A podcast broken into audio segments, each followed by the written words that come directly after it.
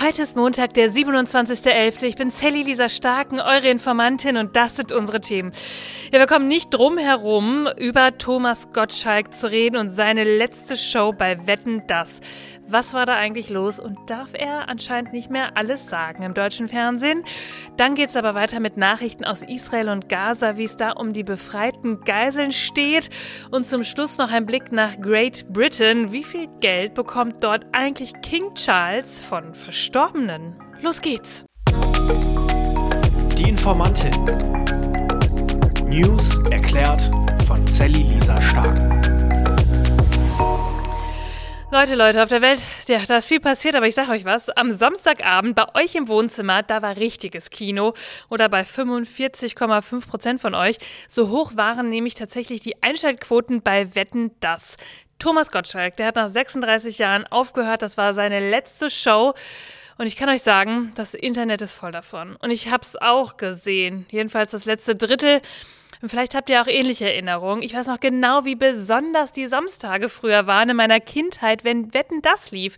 Länger aufbleiben, eine coole Schorle trinken, Chips und Salzstangen ja, und die Weltstars bewundern, obwohl ich die Wetten ehrlich gesagt immer spannender fand. Und damit verbindet man ja auch ganz viel. Naja, und gestern, da jagte auch ein Highlight das nächste. Zum Beispiel hier, Thomas Gottschalk im Gespräch mit Shirin David. Dass du ein Opernfan bist, hätte ich dir nicht angesehen. Warum nicht? Ich weiß auch nicht. Ich bin, du weißt ja, ich hätte dir auch die Feministin nicht angesehen. Warum denn nicht? Ja, weil ich. Weil ich gut aussehe. Ja, und dann trat auch noch Cher auf mit ihrem neuen Weihnachtslied. Ja, aber auch hier war nicht das Lied das wirkliche Highlight, sondern die Unterhaltung danach. Und bevor hier irgendein verzweifelter Aufnahmeleiter hin und her rennt und sagt, du hast wieder einen Shitstorm hergelabert, dann sage ich, dann sage ich lieber gar nichts mehr. Gottschalk, der sich darüber beschwert, dass er nicht mehr sagen kann, was er will und deshalb aufhören würde. Ich denke eher, dass er sagen kann, was er will, nur vielleicht will es keiner mehr hören oder es eben auch so hinnehmen. Gottschalk hat wahrscheinlich schon immer so etwas von sich gegeben, nur früher wurde er darüber hinweggesehen oder es auch eben gar nicht gesehen. Er ist aus der Zeit gefallen. Jedenfalls, wenn man sich das mit dem Blick von heute anschaut. Und er ist auch nicht darauf vorbereitet gewesen, dass er nun Widerworte bekommt und gerade Frauen ihre Grenzen aufzeigen.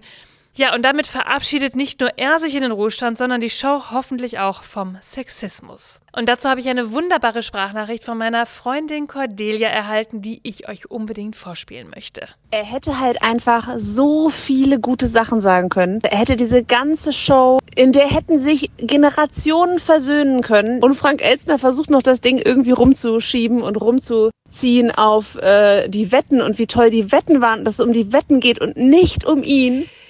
In diesem Sinne, vielleicht übernimmt ja jetzt mal nach Jahren der Männlichkeit eine Frau diese Show. Zeit wär's. Und damit zu den wirklichen Nachrichten aus der Welt. Und da schauen wir mal nach Israel und Gaza. Stand Sonntagnachmittag wurden 41 Geiseln freigelassen und sind zurück in Israel. Ja, und das lief alles ja nicht ganz so nach Plan. Am Samstag hatte die Terrorgruppe Hamas Israel vorgeworfen, dass sie Teile der Vereinbarung nicht einhalten würden. Stundenlang hat sich die Freilassung verzögert und dann mussten sich erst Katar und die USA einschalten, ja, damit der Austausch von Geiseln und palästinensischen Häftlingen irgendwie in Gang kommen konnte.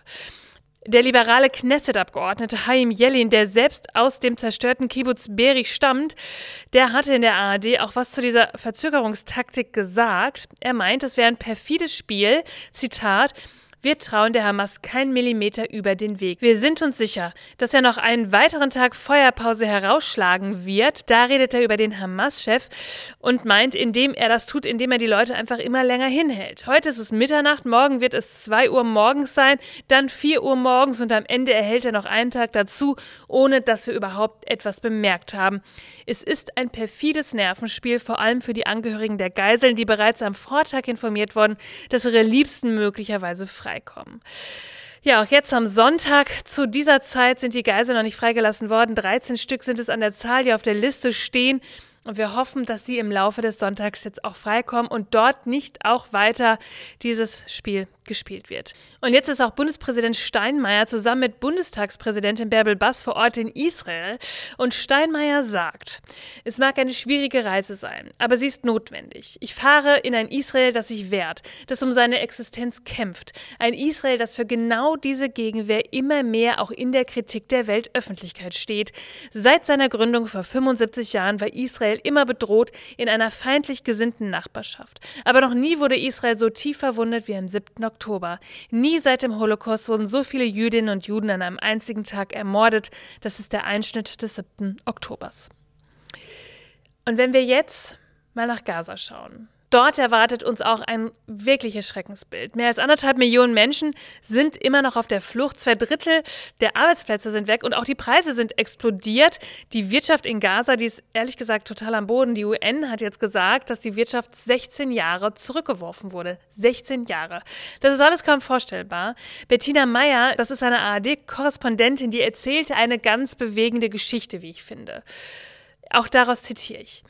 Unaufhörlich schüren sie das Feuer in dem kleinen selbstgebauten Tonofen inmitten von Trümmern. Über das Glut backen sie dünnes Fladenbrot. So überleben die Menschen auf der Straße in Khan Yunis im südlichen Gazastreifen ohne Strom und sauberes Wasser. Das Holz sammle er aus den Trümmern, das erzählt der Bäcker Sakr Abu Obaid und fügt hinzu, dass die Art, im Tonofen zu backen, so zuletzt vor 40 Jahren praktiziert wurde. Er wird zitiert. Die Menschen kommen zu meinem kleinen Backofen ab 6 Uhr morgens. Das Mehl reicht nicht. Der Preis für Hefe ist von einem Dollar 30 auf 11 Dollar gestiegen. Wir finden kein sauberes Wasser mehr. Salz hat mal 30 Cent pro Kilo gekostet. Jetzt sind es 4 US-Dollar. Ihr Lieben, es ist wie immer, wenn es um diesen Konflikt geht. Seht die Gleichzeitigkeit der Dinge. Anders kann man es nicht beschreiben.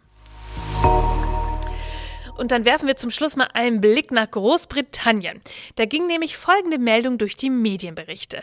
König Charles profitiert vom Erbe tausender Verstorbener. Okay, was kann das denn heißen? Schauen wir uns das doch mal an. Ja, wenn Menschen ohne Testament sterben, dann geht ihr Erbe, so ist das bei uns auch eigentlich an den Staat. In den historischen Herzogtümern Lancaster und Cornwall, ja, da ist es so, dass ja, dieses Erbe in den Privatbesitz der Krone übergeht.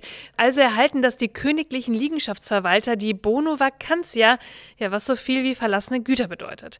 Der britische Guardian, also die Zeitschrift, die berichtete darüber zuerst und sagt, hm, irgendwie irgendwie profitiert der König hier von Tausenden von Menschen im Nordwesten von England. Und die Zeitung enthüllte dann letzten Donnerstag, dass mit Teilen dieser Einnahmen auch Immobilien im Herzogtum Lancaster, das dem König auch persönlich gehört, renoviert und gewinnbringend vermietet würden. Ja, und Kritiker bezeichneten die Regelung als archaisch.